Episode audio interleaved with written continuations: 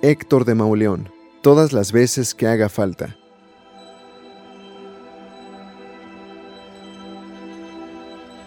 El destino nos tenía preparado otro 19 de septiembre, pero a diferencia del de 1985, que vino sin que nadie lo esperara, el segundo 19 de septiembre cayó sobre nosotros de la peor manera a dos horas de haber realizado el simulacro contra terremotos, que probaba que la Ciudad de México estaba preparada para lo peor, y el mismo día en que se conmemoraban 32 años de la fecha siniestra, la peor tragedia en la historia moderna de la ciudad. Nunca creí volver a ver todo esto. Helicópteros, sirenas, vidrios rotos, pedazos de balcón o de fachada tirados en la banqueta, gente llorando en los camellones, olor a gas, ataques de histeria, piedras y varillas retorcidas en donde antes hubo edificios, edificios en los que la gente vivió y tuvo hijos. Habían pasado apenas minutos desde el arribo de este otro 19 de septiembre y en las calles no había duda de su gravedad.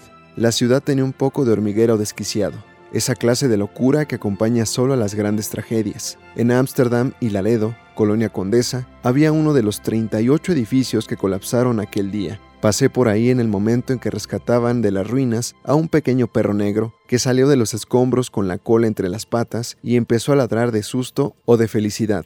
Alguien dijo que se oían gritos, que había gente viva entre los escombros. Policías y personal de protección civil cerraban la calle. Se acercaba una excavadora. Varios civiles treparon por los escombros y escarbaron a mano pelada entre las piedras. Un colchón asomaba brutalmente a mitad de las ruinas. Había varios trajes de hombre envueltos aún en el plástico de la tintorería, una carpeta repleta de papeles, una hoja de papel en la que la mano torpe de un niño había dibujado varias figuras humanas y un cuaderno que alguien usó para jugar basta, nombre, ciudad o país, flor o fruto. Vi cosas horribles, pero ninguna me sacudió tanto como un pequeño oso de peluche que miraba al cielo con los brazos abiertos. Aquí está sepultado un bebé, avisó alguien. Los que estaban sobre la inmensa montaña hecha de piedras en el que el terremoto convirtió al edificio empezaron a remover y arrojar desde lo alto toda clase de escombros. Cayeron puertas, pedazos de closet, marcos de ventanas, una lavadora aplastada. No hubo necesidad de que nadie dijera nada.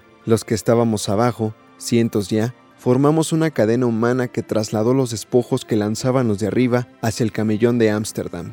Nadie sabía qué hacer, pero todos queríamos hacer algo. Con el polvo que blanqueaba el cabello y la ropa, se me vinieron encima las imágenes de antes. El otro sismo. Volví a ver las ruinas del Regis, del centro médico, no sé, de la cafetería Superleche. Sentí el cruce de ambos tiempos, la misma gente ayudando, pero con otras caras. Vecinos con tapabocas y sin ellos conseguían botes, cubetas, carritos de supermercado, todo lo que sirviera para acarrear las piedras de la muerte. Los que hace 32 años sobrevivimos al sismo, también nos pusimos en fila. Otra vez nos pusimos en fila. Rescataron los cuerpos de dos personas que intentaban llegar a la azotea cuando el edificio se derrumbó. No logré verlas. Dijeron que estaban muertas. Había una patrulla semiaplastada en la esquina y también había cables enmarañados y árboles caídos. Todos gritaban órdenes y contraórdenes. Todos callaban cuando los que estaban sobre los escombros alzaban el puño en señal de que habían escuchado algo. Ignoro quién dijo que a la hora del sismo había en el edificio 10 personas y que debían estar ahí sepultadas. Entonces una muchacha se hincó sobre las piedras y comenzó a excavar con las manos como un animal excava su madriguera. Tres horas más tarde partían desde los escombros tres cadenas humanas infinitas, pedruscos, trozos de muro, pedazos de escalón, azulejos de cocina y de baño, pasaban de mano en mano. Nos estábamos llevando la vida rota de unas personas y cuando las apilábamos en las esquinas no tenía ya ninguna forma, ningún orden, ningún sentido. Oí que hacía falta ayuda en la esquina de Puebla y Salamanca. Me moví hacia allá. La gente que hallé en el trayecto iba de un lado a otro, enloquecida, a pie, en bicicleta, en moto, en auto. Se oían trozos de conversaciones. De nuevo hubo sirenas, helicópteros, vidrios tirados en la banqueta, pedazos de fachada o de balcón. El 19 de septiembre otra vez. Solo piedras y varillas en donde antes hubo un edificio. Mi teléfono carecía de señal. No tenía acceso a las redes sociales. No había leído los mensajes que informaban del derrumbe de bardas y edificios en todos los rumbos. Supe, sin embargo, que algo muy malo habría ocurrido cuando hallé a los pacientes del Hospital Durango a cielo abierto, en el camellón, recostados en sus camas y con sueros y tanques de oxígeno. No voy a olvidarlo, no lo podré olvidar jamás. Un hombre muy débil y muy pálido miraba con los ojos perdidos el cielo y las ramas de los árboles. Conté siete camas en el camellón.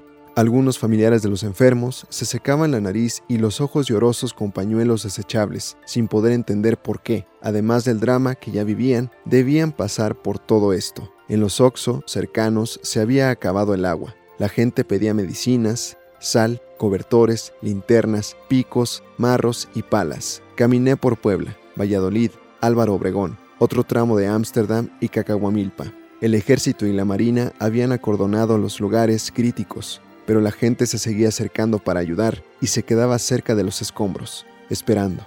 Iba a oscurecer ya y los vi ahí, como aquel día, hombres y mujeres levantando la ciudad otra vez, todas las veces que haga falta.